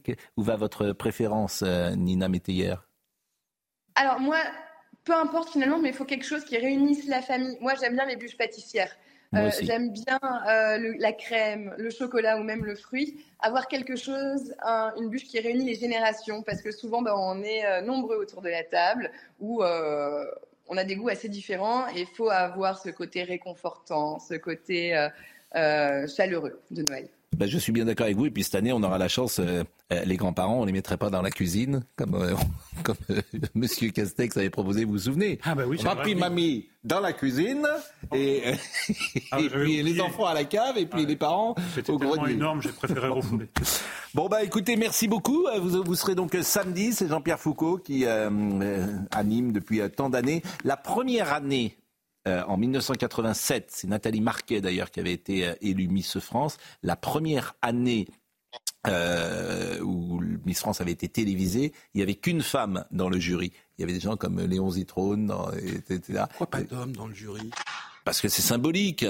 Je trouve que c'est symbolique. C'est une manière de mettre Mais un. c'est symbolique de quoi Bah, c'est symbolique de montrer la place des femmes dans la société française. Ça ne vous a pas, vous n'avez pas compris le message. Euh, ça veut dire c'est ce qu'a dit très bien Nina Métayer. Ça veut dire qu'il faut exclure les hommes de la société. Non, ça veut pas. Alors Écoutez, vous avez le pouvoir depuis 3000 ans. Ça va. Moi C'est pas oui, vous. Ah non. Je veux dire, Mais ce qui est c'est pas. Oh, vous non, êtes. non, non, non, si j'avais le pouvoir les, depuis 3000 les ans, 40, c'est pas les ça. 40, c'est du 40, du, du CAC 40, c'est mais- 40 bonhommes. Mais Miss France, je- Miss- Donc, euh, Miss- voilà. Un peu de Miss sur le France. gauchisme. là. Miss France, Ça je m'en fous complètement. Mais- Nina, répondez-leur. Mais Il me fatigue. Il me fatigue. Nina Métayer, répondez-leur. Il faut qu'on soit visible maintenant. Il faut que qu'on Ah, Miss France. euh, certaines choses, mais évidemment, c'est pas pour exclure. Voilà, c'est pas pour inclure. Madame, moi, inclure. moi, j'ai- une question subsidiaire. Est-ce que les critères vont changer du fait que ce sont des femmes qui jugent plutôt que des hommes majoritairement, comme le rappelait Pascal Pro? Bah, je pense que chacun a ses critères. On a déjà, même entre, entre plusieurs hommes, entre plusieurs femmes, on n'aura pas les mêmes critères. Donc, c'est très personnel, euh, les critères. Mais c'est c'est sur la beauté, mais c'est pas que sur la beauté. Euh, Il y, a, il y, a, il y a beaucoup d'autres critères. Donc, on a une sensibilité différente, on a une vision différente, et euh, c'est ça qui est intéressant. Et, et entre, euh, on, on est plusieurs femmes, on aura tous un jugement différent, je pense. Bien sûr. Nous autres euh, sommes trop libidineux sans doute pour pouvoir euh, participer à un jury. Vraiment, vous êtes, vous êtes des ringards. Voilà ce que vous êtes. Merci. euh, Je croyais que c'était le principe de l'émission. Elle réclame. Elle réclame. elle- Je croyais que c'était le Merci. principe de l'émission. Vous êtes, vous êtes où? Vous êtes dans Paris, Nina? Oui, tout à fait. À Issy-les-Moulineaux, plus Ah, ici- ah bah vous êtes pas loin en plus. Euh, donc Oui. on, peut, on peut venir. euh, Pourquoi bah, écoutez, merci. Ça serait bien que vous veniez d'ailleurs. euh, pourquoi pas Pourquoi. Métayer et pas Métayer? Non, je sais pas, je- c'est de la curiosité. Alors, j'ai une question de Métayer. Dominique Jamais qui est très. C'est Métayer. Ah, Ah, bon. c'est Métayer. Ah bon, Donc, c'est d'accord. moi qui me suis trompé. Pardonnez-moi, Nina euh, Métayer. Il n'y a Excusez-moi. pas de problème. Merci vraiment et merci pour votre sourire et merci pour votre sympathie et merci pour votre intelligence et merci pour. euh, Merci et à vous vous. voulez pas nous faire venir une petite, une petite bûche pâtissière Eh, bientôt voilà. là? Bah, avec plaisir. ah, Donc parce que nous on aime bien ça, on est Ouais, gourmands. derrière le Bon. féminisme, on voit ce qui se cache. La pause et nous revenons. Alors on a un livre formidable, l'ouverture de la chasse, une philosophie. Alors ce, livre est absolument incroyable, remarquablement écrit. Et puis le grand retour, le grand retour, dans quelques instants, de Martin Blachier. Oui, Non. le grand retour de Martin Blachier. Incroyable. Ça veut dire que le Covid revient? Et ça veut dire, à tout de suite. C'est quand, quand il arrive, c'est pas bon signe. Martin. Soumaya Labidi nous rappelle euh, les titres euh, du jour. L'armée israélienne a-t-elle commencé à inonder les tunnels du Hamas? Ce serait, le cas selon le Wall Street Journal, euh, citant des responsables américains informés des opérations militaires israéliennes. L'opération aurait commencé le mois dernier et devrait vraisemblablement prendre des semaines. Interrogé par un journaliste sur ces informations lors d'une conférence de presse à Washington, le président américain Joe Biden a botté en touche. Une violente rixe filmée, diffusée sur les réseaux sociaux, a éclaté dans la soirée du samedi 9 décembre dans le quartier de la Confluence à Lyon. Euh, comme vous pouvez le voir sur ces images, un automobiliste attaqué par une bande d'individus tente de prendre la fuite. Selon le maire de l'arrondissement, les violences sont récurrentes depuis euh, plusieurs mois dans cette zone. Et puis, il ne doit pas y avoir de 49-3. Ce sont les mots de Yael Braun-Pivet ce matin sur France 2. La présidente de l'Assemblée nationale a rappelé qu'elle tenait au débat sur le projet de loi immigration et précise que la commission mixte paritaire se réunira probablement lundi ou mardi prochain pour commencer ses travaux.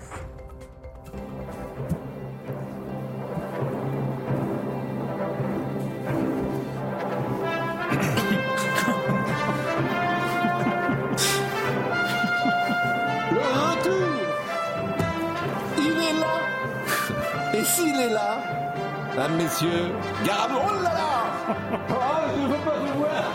Je ne veux pas vous voir, Martin Blachier Non Non, non, non. Pas de Martin Blachier.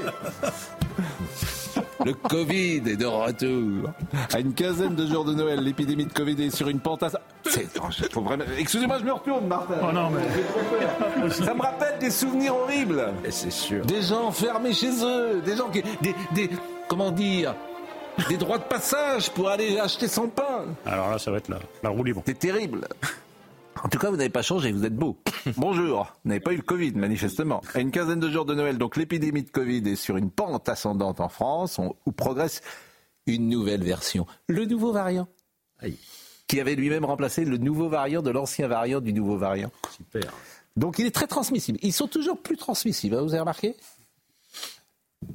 Et euh, donc, appel à vigilance, bien sûr, sans alarmisme, bien évidemment. Avant les réunions de famille, on va reprendre le masque, etc. Dites-nous tout, parce que euh, comme on n'est plus testé, comment on sait qu'il revient, le nouveau variant? Bonjour. C'est une bonne question. Bonjour. Ben, on regarde euh, les gens qui arrivent à l'hôpital, par exemple, avec le Covid.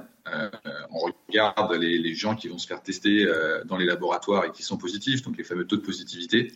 Euh, on regarde les gens qui vont chez le médecin généraliste avec, avec des symptômes qui sont cohérents avec, avec un Covid. Donc on a quand même des indicateurs. Et puis effectivement, on voit comme chaque année que ça, que ça remonte et qu'on a cette espèce de, de vague hivernale Covid, comme on a une vague grippale et une vague VRS. Donc on a une flambée en ce moment des, des virus respiratoires. Comme c'est le cas dans tous les pays euh, européens et aux États-Unis d'ailleurs. Bon, il est plus, évidemment, je taquinais parce que j'ai l'esprit parfois de m'amuser, mais il y a effectivement, c'est un sujet sérieux et parfois même il peut être dramatique. Mais est-ce que ce nouveau Covid, ce Covid est, est plus dangereux ou est-ce que, d'abord, est-ce que le vaccin fonctionne avec ce Covid? Donc non, le, le, le, le variant n'est pas plus dangereux. En fait, c'est toujours un sous-sous-sous-fils du, du, même variant Omicron. Donc on reste sur des, des souches qui sont euh, bénignes pour la plupart des gens. Et on reste sur une infection qui peut être sévère chez des gens qui sont, qui sont très âgés. Mais comme, comme les autres virus euh, respiratoires, chaque, chaque hiver, vous savez, on a une surmortalité euh, dans, dans, la population et qui est, euh, on le sait maintenant, on sait encore plus après le Covid, très probablement lié à la flambée des maladies respiratoires euh, hivernales. Euh, le vaccin fonctionne, il fonctionnait sur les, les variants précédents, celui-là est re relativement proche, donc euh, il fonctionne sur, sur les formes graves. En fait, c'est toujours la même chose. La seule chose intéressante qu'il faut dire, c'est que, bah oui, c'est quelque chose de, de, saisonnier, comme vous l'avez dit, qui, qui durera. Euh, avec une population vulnérable. Qui Nous sommes d'accord. Quelle est votre recommandation pour le vaccin? À partir de quel âge on se vaccine? Bah, la recommandation, euh, c'est euh, normalement 65 ans, qui est, qui est l'âge limite, comme c'est le cas pour la grippe et comme ça le sera peut-être pour, euh, pour le VRS. Après, ça augmente. c'est-à-dire que 65 ans, c'est le début de la recommandation. Je pense qu'à partir de 75-80 ans, c'est fortement recommandé. Ça devient nettement plus faible. Bon, bah, écoutez, il n'y a pas de quoi s'inquiéter. On sait, le, euh, vous m'avez pas donné le, c'était le taux d'incidence on, qui était toujours euh, intéressant. Est-ce qu'on sait euh, aujourd'hui comment on peut le chiffrer par rapport aux dernières vagues, si on voulait faire un, un parallèle ah, C'est assez dur en fait le taux d'incidence parce qu'on n'a pas du tout les mêmes euh, Ah les mêmes testings. Donc, euh, mais on est euh, on est probablement sur des taux d'incidence qui sont assez proches de ce qu'on avait les, les autres années. hein. On est vraiment Ah oui. sur des coupes qui sont très très proches. Chaque année, on a la même flambée épidémique. Donc le masque, il faut plutôt mettre le masque. Non, euh, non, non, ah non, il ne faut plus mettre le Pas masque. forcément aller euh, aller jusqu'au masque. Je pense qu'il faut faire comme pour les autres infections respiratoires, vivre normalement et simplement recommander à nos grands aînés de se vacciner pour éviter d'être. Oui, en fait, il faut faire ce qu'on avait dit au début, c'est-à-dire que les personnes fragiles doivent se protéger, ce qui était une forme de bon sens, évidemment, que nous avions eu euh, les- sur ce plateau, avec qui n'avait pas toujours été suivi des faits, bien évidemment. Bon, bah écoutez, euh, merci, euh, merci, merci. La, la transmission, on le sait, hein, c'est dans, exemple là, dans un espace. ça, ça- ça peut être transmis, mais sur, je vois parfois certains sur les portes, il faut faire attention quand on touche avec sa main, des choses comme ça, ou. Ça, Non, mais ça, ça, ça, on peut oublier. Je pense qu'il faut vivre tout à fait normalement euh, et simplement demander à la grand-mère ou au grand-père d'aller se faire vacciner. Il y en a un quart qui l'ont fait pour l'instant. Ce serait bien qu'il y en ait un peu plus. Eh oui, bah oui. Je, je souris, mais bon, je suis, j'ai mauvais esprit. Je vous remercie en tout cas, et c'est toujours un plaisir, euh, évidemment, et ça serait bien que vous veniez nous voir euh, sur ce plateau. Il y a longtemps que vous n'êtes pas venu. Je ne sais pas si vous euh, préparez un travail particulier en ce moment ou un livre euh, que vous allez pouvoir sortir sur un. Je travaille, un, je travaille un sujet sur les réseaux sociaux et la jeunesse, toujours la même chose, mais j'aurai quelque chose d'assez conséquent et je serais ravi de venir vous en parler quand vous voulez. Eh ben, vous savez l'amitié que nous avons pour vous et, et- et puis euh, également la qualité professionnelle que vous avez démontrée euh, et d'analyse sur ces sujets. Merci beaucoup Martin Blachier. Joyeux Noël et, euh, et j'espère, ou je n'espère pas, euh, à, à- à très vite. Bon, euh, Vincent Piednoir et Hubert et Humbert Rambaud. Bonjour. Bonjour, Alors, vous avez écrit un, vous avez écrit un bouquin, là, une philosophie, une culture qui est un peu haut de gamme. Hein. C'est pas, euh, moi, j'ai trouvé assez intéressant ce que vous dites. Alors évidemment, vous n'allez pas vous faire que des amis euh, sur la chasse. Et vous dites, il existe un décalage. D'une béance même entre une partie de l'opinion contemporaine qui n'est pas issue de cette culture, qui l'observe avec perplexité, plutôt sensible à ce qu'on en montre de négatif, et qui n'ira pas sur le terrain pour s'en faire une idée, et ceux qui, la vivant au jour le jour, y sont nés ou y sont venus plus tard à la faveur des rencontres ou euh, de, des découvertes. C'est vrai que la nature, c'est vrai que la chasse n'a pas bonne presse dans le monde des bobos, dans le monde de la télévision. Mais c'est vrai.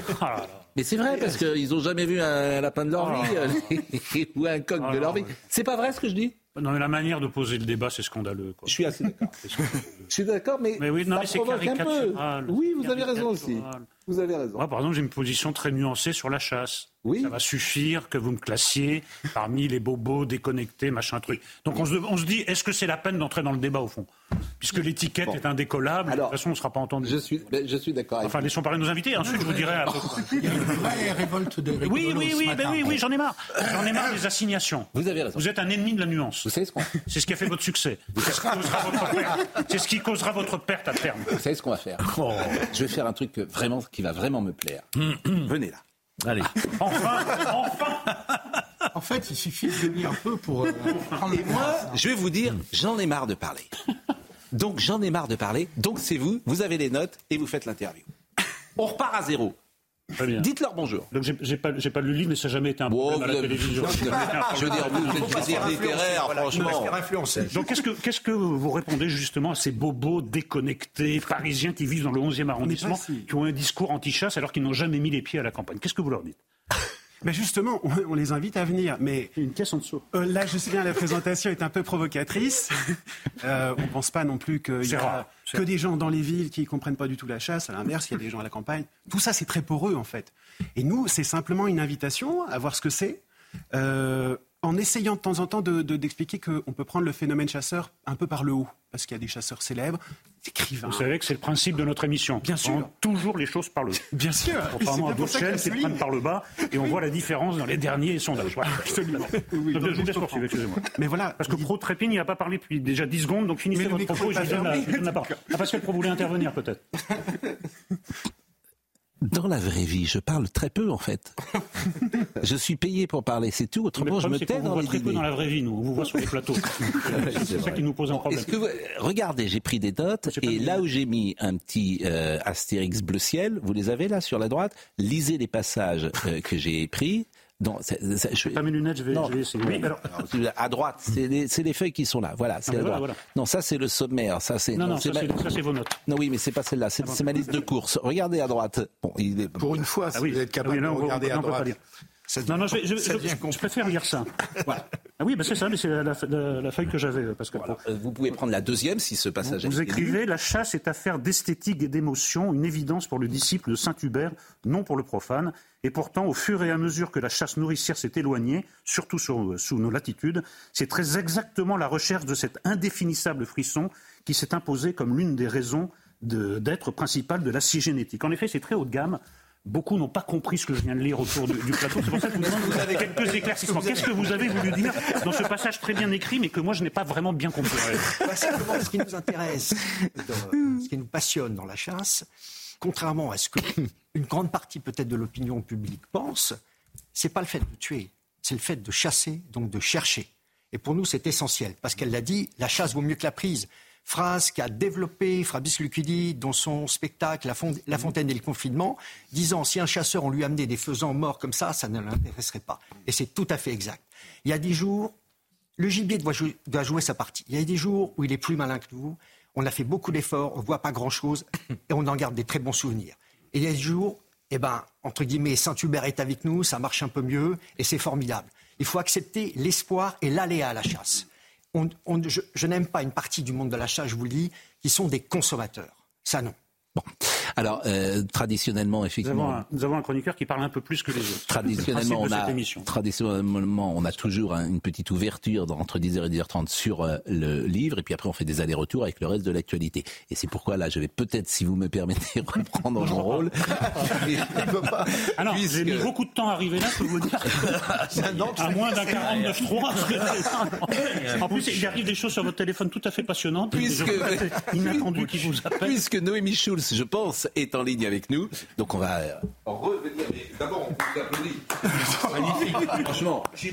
Ah, bah, ah, mais non, mais vous verrez. Euh, Bon, et après, c'est une drogue. Bon, et Noémie Schulz, je crois qu'elle est avec nous, et on reviendra évidemment sur ce livre qui est, je le disais, euh, assez particulier hein, quand même. C'est aux éditions de La Cité, et quand, alors, il porte bien son nom ce livre. hein, euh, L'ouverture de la chasse, une philosophie, une culture. Là, vous avez placé euh, manifestement. Euh, le débat où vous vouliez le passer.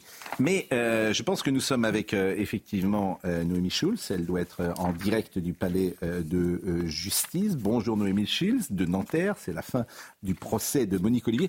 Il y a quelque chose, vous voyez, qui est sans doute un détail, mais qui m'a intéressé. Ces, experts, ces fameux experts. On nous a dit que Monique Olivier était exceptionnellement intelligente, elle sortait à 140. Bon.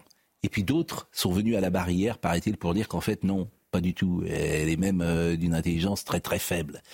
Donc je suis toujours circonspect sur le rôle des experts euh, judiciaires, euh, Noémie Schulz. Oui, je comprends. euh, je comprends. On a eu euh, hier euh, six experts, six psychologues qui se sont succédés à la barre de cette cour d'assises. Alors certains avaient rencontré Monique Olivier peu après son arrestation, donc ça remonte à 2004-2005. D'autres l'ont expertisé beaucoup plus récemment. Et effectivement, vous avez en gros deux approches de sa personnalité. Pour certains, c'est une femme manipulatrice qui a pris une part active, qui a pris du, du plaisir quelque part dans dans les actions de, de, de son mari, en tout cas qui a décidé, qui a choisi de se soumettre euh, à lui. Et puis euh, d'autres qui ont expliqué en revanche qu'elle était passive, soumise, plus manipulable que manipulatrice. Il y a eu, vous l'avez dit, un débat autour de ce euh, quotient intellectuel. Il avait été, euh, euh, des experts français l'avaient euh, euh, situé autour de 130 pour euh, Monique Olivier, c'était en 2005, donc bien au-delà de la moyenne, c'est 2% à peu près de la population. Mais déjà à cette époque, des experts belges avaient dit non, non, pour nous, il est autour de 92. Et effectivement, une, une expertise plus récente semble dire que c'est une femme qui a un QI normal dans la norme, donc autour de, de, de 95. Je comprends et c'est pour ça pourquoi j'attends moi beaucoup de l'expertise psychiatrique qu'on va avoir ce matin, mmh. puisque c'est donc une médecin qui va, qui va venir nous donner son, son point de vue sur, sur Monique Olivier. Je trouve que parfois la, la presse donne euh, dessine un portrait euh, de ceux qui tuent comme si c'était des Hannibal Lecter au fond. Elle peut se repaître de ça et tu t'aperçois que la vérité euh, est un peu différente. Ce sont, trivial. Hein. Voilà, ce sont des gens souvent qui. Je ne suis pas sûr que la haute intelligence et le mal puissent exister dans un cerveau, pour tout vous dire. Mais enfin, ce n'est pas sans doute le débat. En revanche, le fils, le fils de Michel Fourniret, et ça c'est tout à fait étonnant. Il, est en train de témoigner, je crois, euh, en ce moment à la barre, euh, Noémie Schulz. Non, il est attendu cet après-midi et malheureusement, il ne sera pas présent physiquement. Ce sera par visioconférence. Euh, Selim, qui a aujourd'hui 35 ans, un enfant, l'enfant unique du couple fournirait Olivier. Ils avaient chacun eu des enfants enfant de précédentes unions avant, mais c'est l'enfant qu'ils ont eu ensemble. Un enfant dont on peut dire qu'il est né sous le sceau de la, malédiction, puisque alors qu'elle était enceinte, Monique Olivier s'est déjà servi de lui comme appât euh, pour attirer une jeune fille dans, sa voiture. Elle était euh, très enceinte, plus de huit mois. Et puis quand euh, Célim était bébé aussi, c'était une manière d'appâter les jeunes victimes de Fourniret, de les rassurer, cette femme avec un petit enfant qui leur demandait de monter dans la voiture. Alors il a bien sûr essayé d'échapper à, à, cette malédiction. Il a changé de nom. Il ne s'appelle plus Célim Fourniret Il a été rattrapé en quelque sorte. Il est mis en examen depuis cet été pour euh, dans une affaire de, de viol. Pourquoi son témoignage est attendu aujourd'hui? Eh bien parce que quand Estelle Mouzin a été enlevée en 2003, Selim avait 15 ans. Il vivait chez ses parents et donc on peut imaginer qu'il a euh, euh, vu des choses, entendu des choses. D'abord, il va pouvoir témoigner de la relation de ses parents. Et Didier Seban, l'avocat de la famille d'Estelle Mouzin, espère qu'il va parler cet après-midi. Je vous propose d'écouter Didier Seban. Il avait 15 ans au moment des faits. À 15 ans, on voit tout, on entend tout, on sait tout. Euh, donc il doit savoir des choses. Donc on espère beaucoup de, de cette audition et le président euh, euh, a fait droit à notre demande qu'il soit, qu'on s'assure de, de, son audition et puis cette confrontation entre lui et elle, ce moment-là, eh bien, euh, même s'il ne sera pas physique puisqu'il sera en visio, peut-être un moment, peut-être où, peut-être un moment, sera un moment où on peut espérer que une parole se libère. Voilà, en espérant, que Selim euh, va bien euh, se présenter euh, pour cette vidéoconférence. Il avait demandé à entre entendu à huis clos. Il explique qu'il vit, qu'il subit des menaces de mort depuis des années. Le président a refusé cette demande de huis clos et donc il doit être entendu par visioconférence. Et ensuite, Monique Olivier devrait être interrogée sur les faits concernant la disparition d'Estelle Mouzin. Ce n'a pas encore été le cas depuis le début de ce procès. Merci beaucoup Noémie Schulz, merci euh, beaucoup euh, pour euh, ces informations dans l'actualité également. Aujourd'hui, c'est tout autre chose, bien sûr, c'est cette ligne de, vous avez peut-être vu, cette ligne de métro Serge Gainsbourg. La station Serge Gainsbourg sera inaugurée sur la ligne 11 du métro Lila en Seine-Saint-Denis en 2024. Mais le nom choisi pour ce futur arrêt fait polémique. Une pétition a été lancée sur le site change.org, signée par 3936 euh, personnes, ce qui est sans doute pas beaucoup, euh, mais c'est une pétition qui existe. Les violences envers les femmes et les tendances pédocriminelles, voire incestueuses de Serge Gainsbourg, pour ne citer qu'elle, sont pourtant de notoriété mm. publique et nous sommes révoltés, tout ça est écrit en écriture inclusive, que la personne soit mise à l'honneur dans le métro de Paris. Un crachat à la figure des victimes à l'heure de la prétendue écoute des victimes de violences comme priorité politique. Je rappelle que Gainsbourg, évidemment, est mort il y a 30 ans et que, que je sais. Et qu'il n'a jamais eu de tendance pédocriminelle. Il n'a jamais été condamné. Hein. Mais non, faut mais... quand même le rappeler pour défendre sa mémoire et son et, honneur. Et, Serge, pas toujours... Serge Gainsbourg, dans le métro, c'est non, il faut changer le nom. Non, mais euh, dans ces cas-là, euh, euh, les gens qui ont signé font sans doute référence à la chanson Limon Incest. Oui, d'accord. Ça ne fait pas un pédocriminel. Mais exactement. C c est, c est, je, je suis d'accord avec vous, mais alors. Et il a pu avoir un comportement parfois un peu vulgaire avec les femmes. Oui. Euh, mais ça fait pas, ça ne relève rien, en rien. La présence de Michel La qualité de ses chansons. Oui, très raffiné par rapport à Depardieu. oui,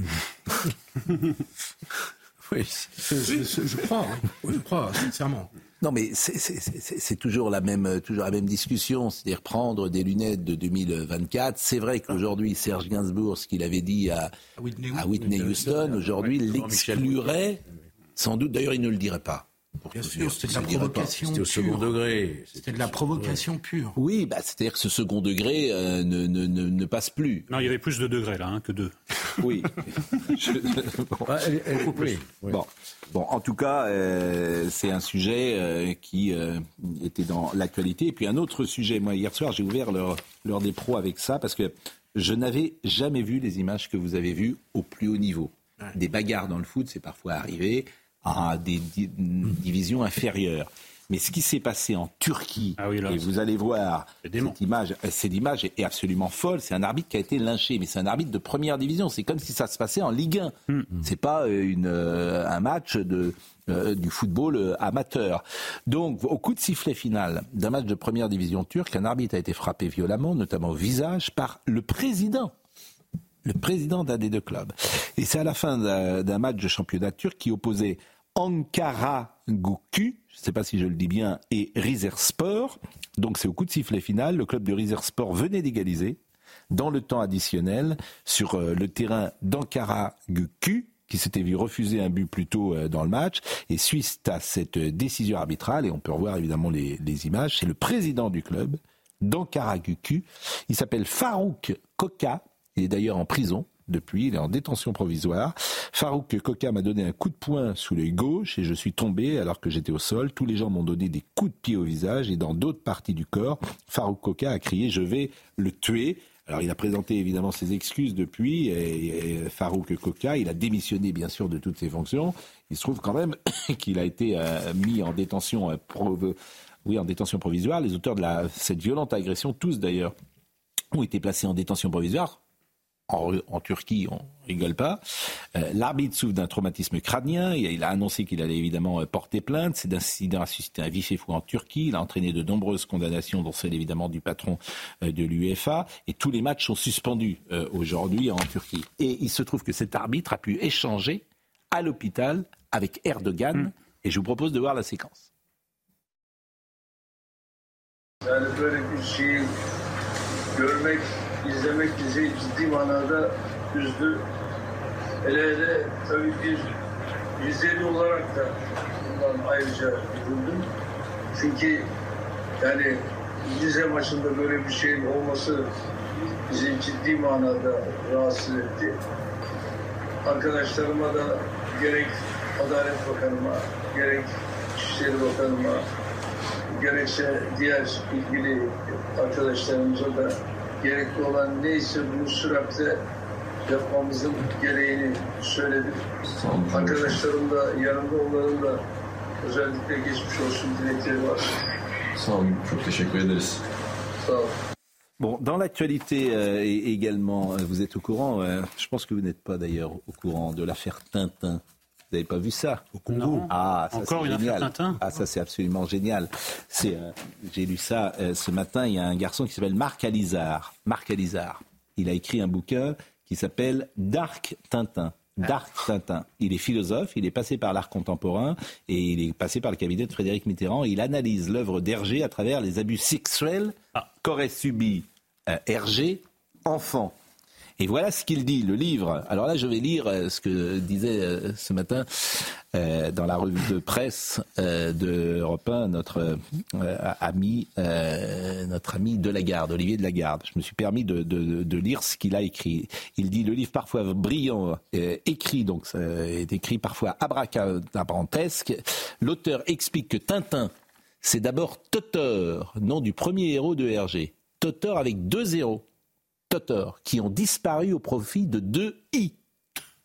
Autrement dit, et suivez-moi bien, Tintin, c'est un nom dont les deux O ont été pénétrés par deux I. C'est évident. Il fallait évidemment y penser, s'indigner. Et ça, c'est ce qu'écrit- ce qu'écrit Marc Alizard. Mais avant, euh, euh, donc c'est formidable. Totor, Tintin. Donc il a été euh, victime d'un sécherve. C'est évident. Bah écoutez, je, c'est une- donc voilà, euh, je, je vous donne cette. euh, On a envie de puiser dans le vocabulaire du capitaine Haddock pour lui répondre, mais. Bah, ah, c'est pas très Marc- politiquement Marc Alizard, Dark Tintin, c'est les nouvelles éditions du euh, Réveil. Nous- Il a écrit des remarquables livres, Marc Alizard, et c'est pour ça que je suis étonné un peu par. euh, Mais écoutez, je- ben, de toute façon là, c'est un extrait. Peut-être que le livre, il y a autre chose, hein, bien Oui. sûr. Vous- Mais là, manière de- cette pénétration, c'est scandaleux. Bon, euh, le livre, le livre de Vincent Piednoir et Humbert euh, Rambaud, euh, qu'avait si bien tout à l'heure annoncé euh, notre ami. Oui. Euh, tout est dit, hein, quasiment. tout est dit. Mais il y, y a des choses qui sont formidables, par exemple, sur euh, l'instinct des animaux sauvages. Vous écrivez euh, Ce vieux coq faisant, qui invisible dans un chaume ou un champ de colza, croisera et recroisera ses voies pour dérouter le chien et le décourager, prenant bien soin de ne s'envoler qu'en toute dernière extrémité. C'est cette compagnie de perdrix grises qui se cantonnera en bordure de champ pour voir arriver ses prédateurs de loin et fuir à tire d'aile à la moindre alerte, hors de portée de fusil. L'instinct. Ben oui, parce que vous savez, la nature, elle est ni bonne ni mauvaise. Il n'y a pas de victime, il n'y a pas de bourreau. Euh, elle est telle qu'elle est, c'est-à-dire qu'il y a des, c'est tuer ou être tué. Il y a des proies et des prédateurs. Donc, euh, vous regardez toute la chaîne animale, c'est exactement ça, du plus grand, l'ours et le loup, jusqu'au pli- au plus petit, euh, le lombric que mange, euh, que mange une bécasse. Et Voilà. pas pour le plaisir, quand même. Comment C'est pas pour le plaisir, hein, la chaîne animale. Alors j'ai vu quelquefois des, un des faucons pèlerins tués par plaisir, sauvage. Je dis bien sauvage. Et ça arrive. C'est quoi un faucon pèlerin? C'est un, c'est un rapace qui est sans doute en piqué, qui atteint euh, plus de 300, 340 km/h. C'est un avion de chasse en miniature. Bon, c'est une réflexion évidemment sur euh, la chasse. Et, et là, ça, ce que je vais dire rejoint ce que vous disiez. La nature ignore superbement les catégories morales de bien et de mal. Une évidence qu'il est capital de rappeler. La nature donc n'est ni cruelle, comme on l'entend fréquemment, ni bienveillante, comme il arrive que certains voudraient le faire croire. Elle s'impose à nous telle qu'elle est, non telle que nous souhaiterions parfois qu'elle soit. Mais on peut dire qu'elle est cruelle quand même. Pourquoi on ne peut pas dire qu'elle est cruelle?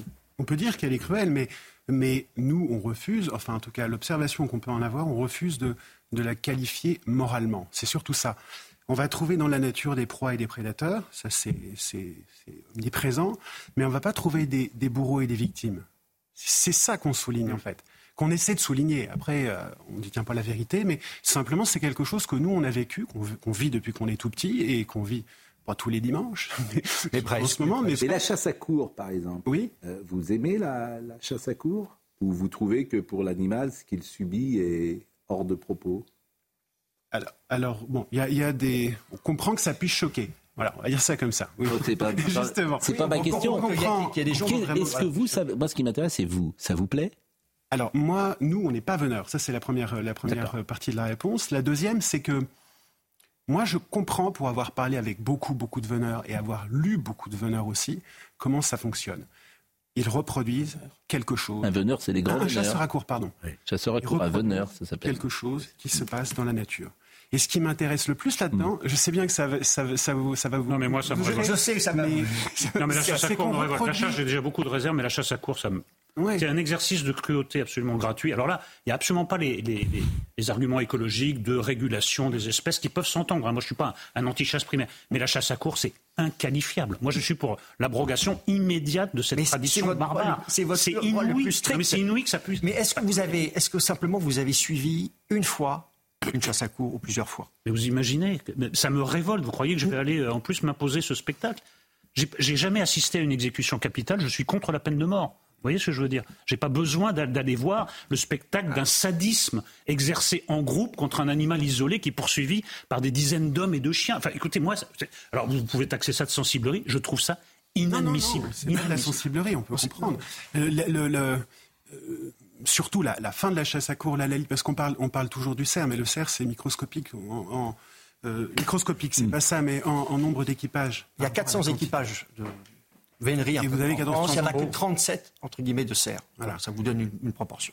Après, nous, notre livre, il n'est pas centré là-dessus, hein, sur, la, sur la chasse à cours. Non, mais c'est on des la questions comprend. qui. euh, c'est comme la corrida. J'imagine que la corrida. C'est Ah, c'est encore un autre sujet là. Pour Oui, ben, j'entends bien, mais bon, c'est bon. Alors, devant une meute de journalistes, Jean-Luc Mélenchon, Sandrine Rousseau et Julien Bayou donnent le change dans une unité de façade, lançant des leurres pour séduire une poignée d'électeurs qui risquent fort de tomber dans le panneau, les ragards de ces électeurs roulés dans la farine. Nos tenants de la déconstruction feront sûrement des gorges chaudes. Moi, ce qui me frappe sur ces sujets-là, c'est qu'ils sont souvent générationnels. C'est-à-dire que les, les gens de 20 ans, euh, et souvent, je le répète, c'est ma grille de lecture souvent de la société, les gens de 20 ans, ils acceptent plus ça. Voilà.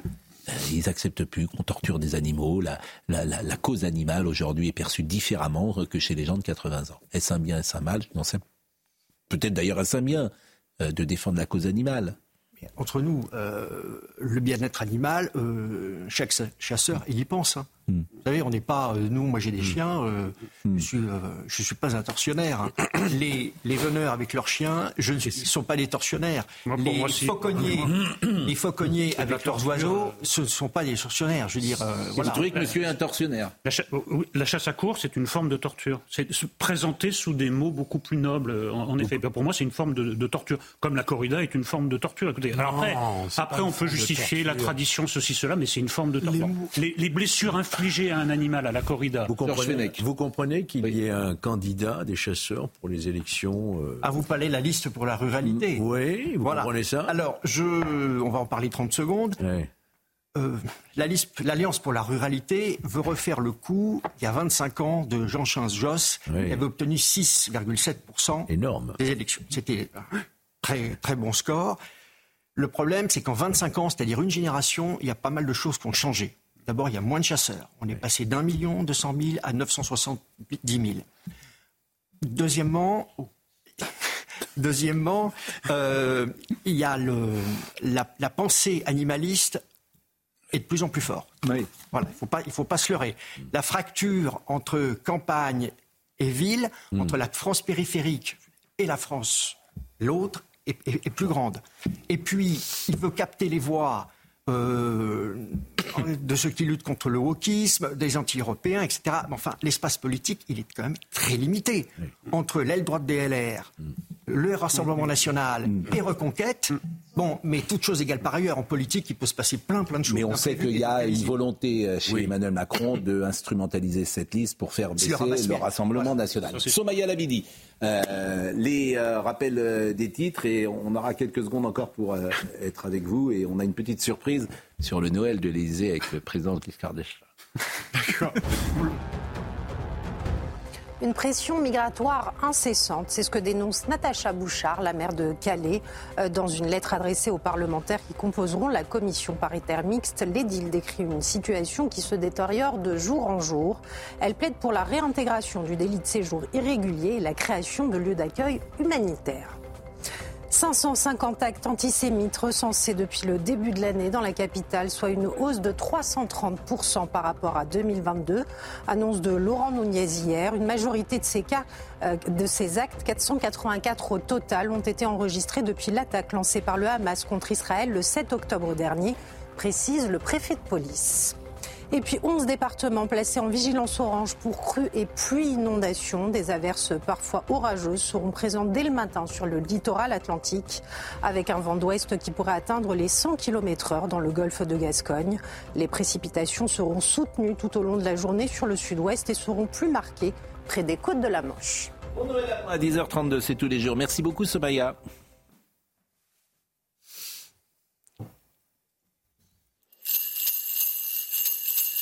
Alors pour moi, un des plus beaux souvenirs de Noël, évidemment, c'est euh, l'ouverture des, cadeaux de Noël euh, en famille, autour d'un beau feu de cheminée.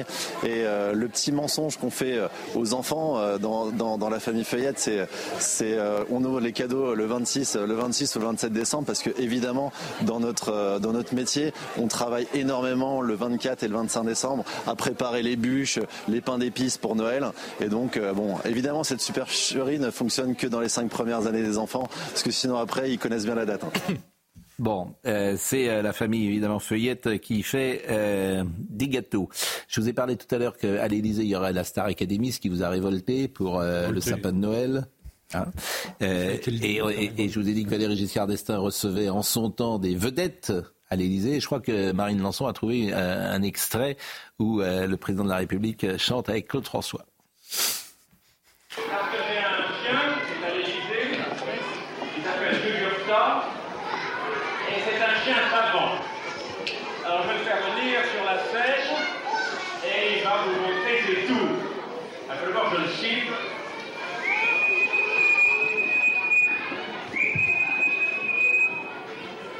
Vous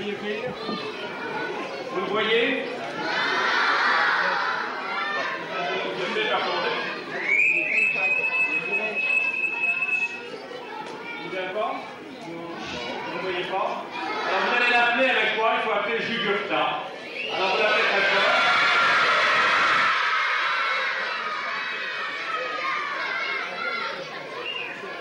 s'il n'est pas là, il faut dire que c'est un chien qui est un petit peu timide.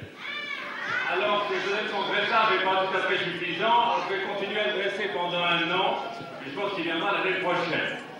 Alors, en attendant, je voudrais voir Claude François. Est-ce que Claude François est là Bonjour. Il a un superbe costume, il a un costume présidentiel. Est-ce que vous trouvez que Claude François chante bien? C'est votre avis. Moi, je trouve d'abord qu'il danse très bien. Qu'il a un rythme formidable et, et Claudette aussi. Je crois aussi qu'il chante bien, mais tout à l'heure, il y avait l'orchestre qui l'aidait, il y avait les chanteuses qui l'aidaient, il ne chantait pas tout seul. Alors je pense que pour voir comment il chante, je vais lui apprendre une chanson. Est-ce que vous êtes d'accord? Absolument, oui.